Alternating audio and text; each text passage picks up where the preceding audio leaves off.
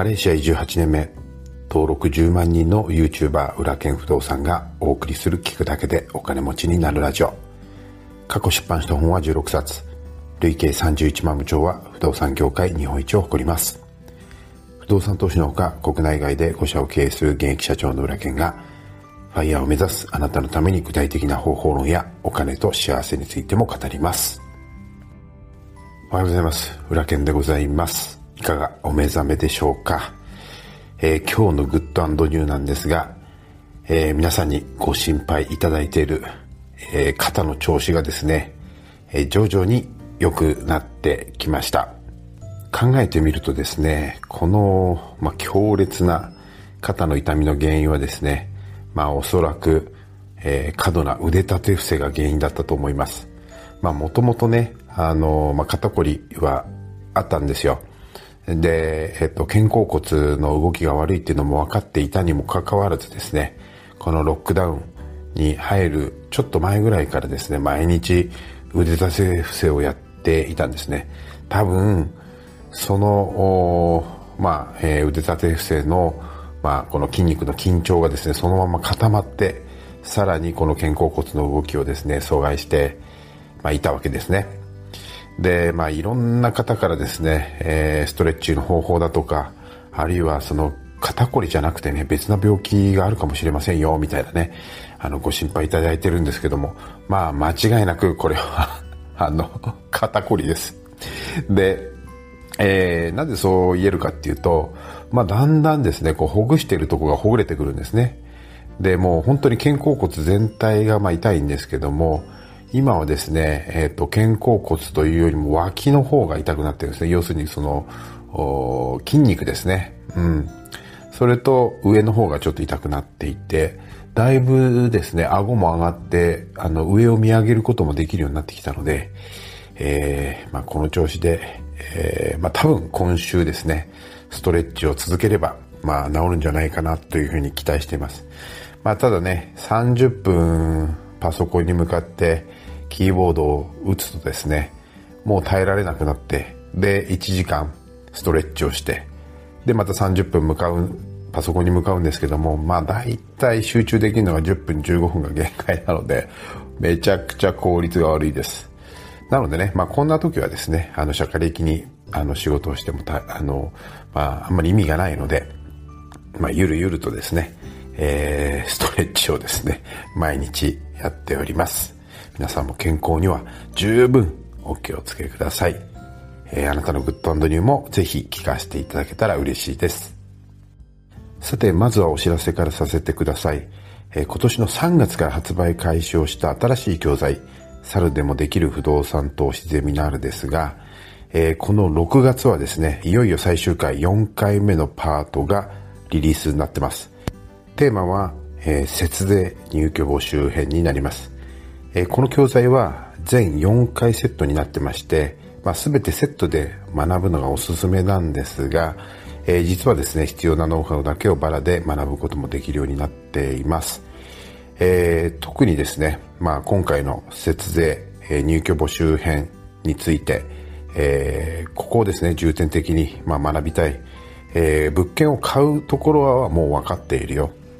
で、運営をですね、詳しく学びたいという方は、この教材がおすすめです。6月いっぱいまではですね、かなりのお値引きで学ぶことができるようになっていますので、興味のある方はチャプターのリンクをご覧ください。えー、繰り返しますけれども、基本的にこの教材は4回のセットになってまして、第1回目は物件検索編、第2回目は買い付け融資売買契約編、3回目は決済リフォーム編、え4回目は節税入居募集編になります。えこのまま実践していただいて、で、毎回、え課題が出ますので、えそれをやっていただいた上で、え無料のフォローアップ講座が毎回ついていますので、それを受講していただければ、え、半年後には必ず大家さんになれているはずという講座になります。え、講師は前編オンライン親塾の谷本塾長が行います。え、興味のある方はチャプターのリンクをぜひご覧ください。さて今日の本題なんですが、えー、今日はですね、えー、クレームについてお話したいと思います。クレーマーって言いますよね。このクレーマーに絡まれると、もうめちゃくちゃ仕事のパフォーマンス下がっちゃいますよね。えー、あなたはこのクレーマーに遭遇した時に一体どうやって、え、それを乗り越えているでしょうか今日はですね、クレイジー5という法則を皆さんにお話したいと思います。このクレイジー5っていうのは何かというと、100人お客様がいたら、その中の5人はクレーマーだよという法則なんですね。このクレーマーは、あの、常に無理難題をふっかけてきますし、そして、えー、相手の担当者が疲弊するのを見て、その担当者のオーラを吸い取って生きている人たちだと僕は思っています。クレーマーっていうのはね、とっても厄介な存在なんですよね。えー、こちらが全く落ち度がなければクレームされることもないですけれども、そんな完璧なね、仕事ができる、あるいはそんな商品っていうのはどこにも存在しないと思います。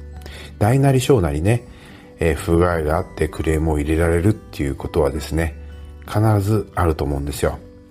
もちろん初期のね、クレームには真摯に対応することが、えー、重要ではありますけれども、必要にね、粘着してクレームをしてくる客っていうのは、まあ、一定数必ずいるんですね。それがクレイジー5と言っているゆえんなんです。で、そんな時あなたはですね、どんな対応してますか？あなたの会社のスタッフはどんな対応をしているでしょうか？100%おかお客様をですね、満足させるために、徹底的にそのクレーマーと向き合うでしょうか？うん。うちの会社にもですね、たまにクレーマーがいるんですよね。で、そうすると、まあ、浦田さんの会社だし、浦田さんのブランドを守るために、一生懸命スタッフは対対応してくれているんですけれども、実はですね、クレーマーに他の有料顧客と同じような対応するのは絶対に NG なんですよ。なぜ、えー、有料顧客と同じような真摯な対応をしてしてはいけないのか。じゃあどういうふうにこのクレーマーに対応すればいいのかっていうのをちょっとお話したいと思うんですが、少し事例を紹介しながらお話しますね。え最近ですね、オンラインサロンのメンバーさんの質問に、ある物件を買って400万円をかけてリフォームしたと。ね。で、えー、無事入居が決まって入居してもらった、えー、その矢先からですね、えー、台所の釣り戸棚が落っこちたとかですね。新品のシャワーホースが、えー、抜けたとかね。そんなクレーム入ったそうです。で、400万円かけてリフォームをして、大工さんも何回も確認しているのに、釣り戸棚がね、落っこちるなんていうのは、なかなかないじゃないですか。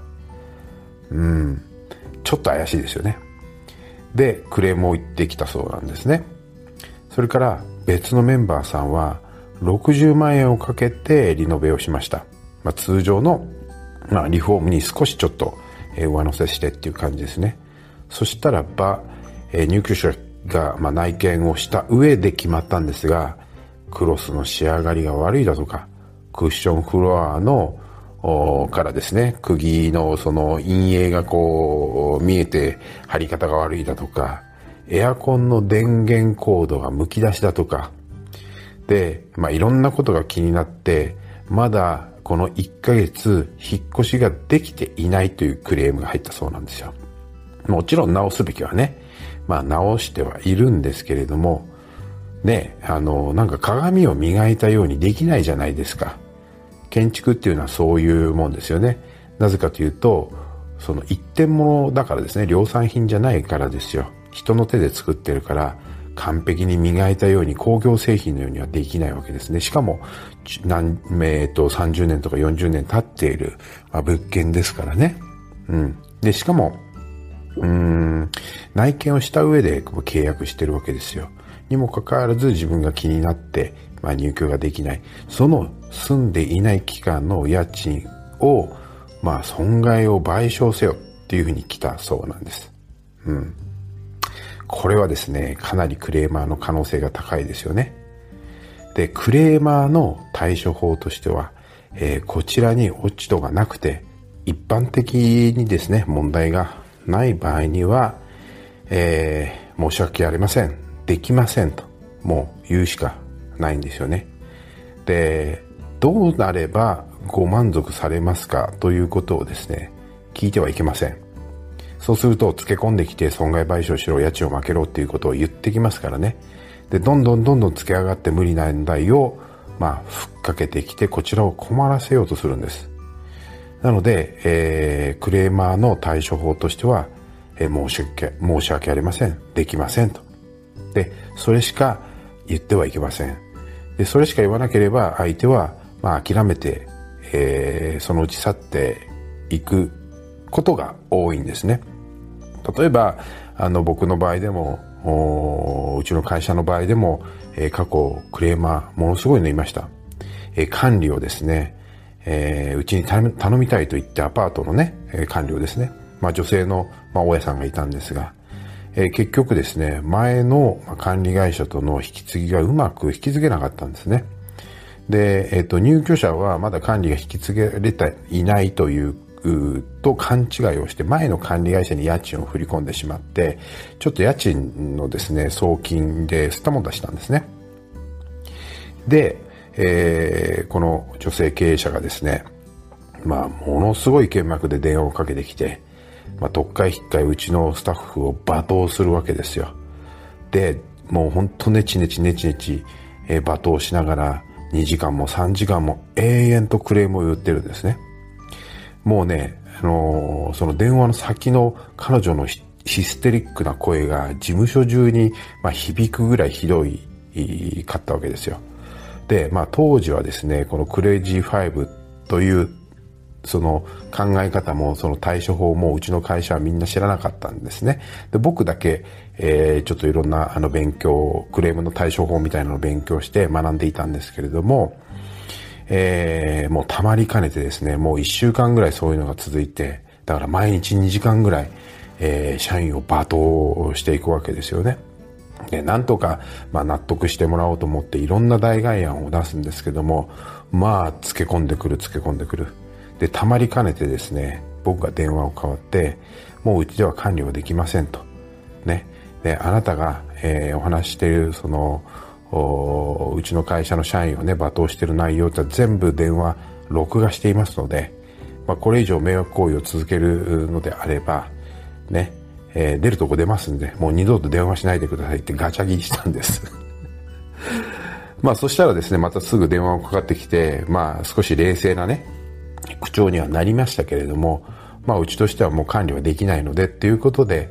えー、管理物件をですね、全部、まあ契約をですね、まあ、えー、解除して、返したという経験があります。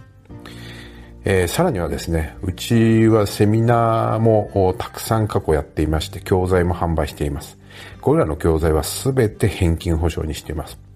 期間内であれば、えー、もう理由は問いません。内容を知っていただとか、つまんなかったでもいいんです。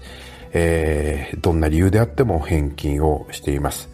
まあ、昔はですね、事務スタッフは裏剣ブランドをですね、守ろうとしてくれて、まあ、なんとか納得していただこうということで、えー、すごく、その、もう本当、ホテルマンのような対応をしてくれていたんですが、まあ、その代わりですね、そのクレーマーにオーラを吸い取られて疲弊したりだとか、精神的に追い詰められる、まあ、スタッフもいたので、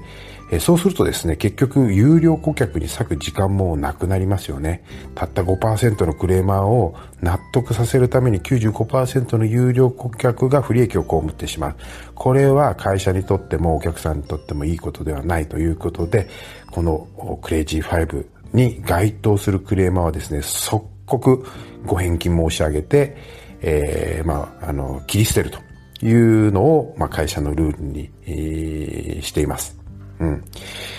どんないいサービス、どんないい商品であっても5%は変な客がいます。ただ、クレームや、え、返金が5%を超えた場合には、クオリティを疑った方がいいです。今日はクレーマーを遠ざける技術についてお話ししました。え、何かの参考にしていただければ嬉しいです。それでは今日も一日お元気で。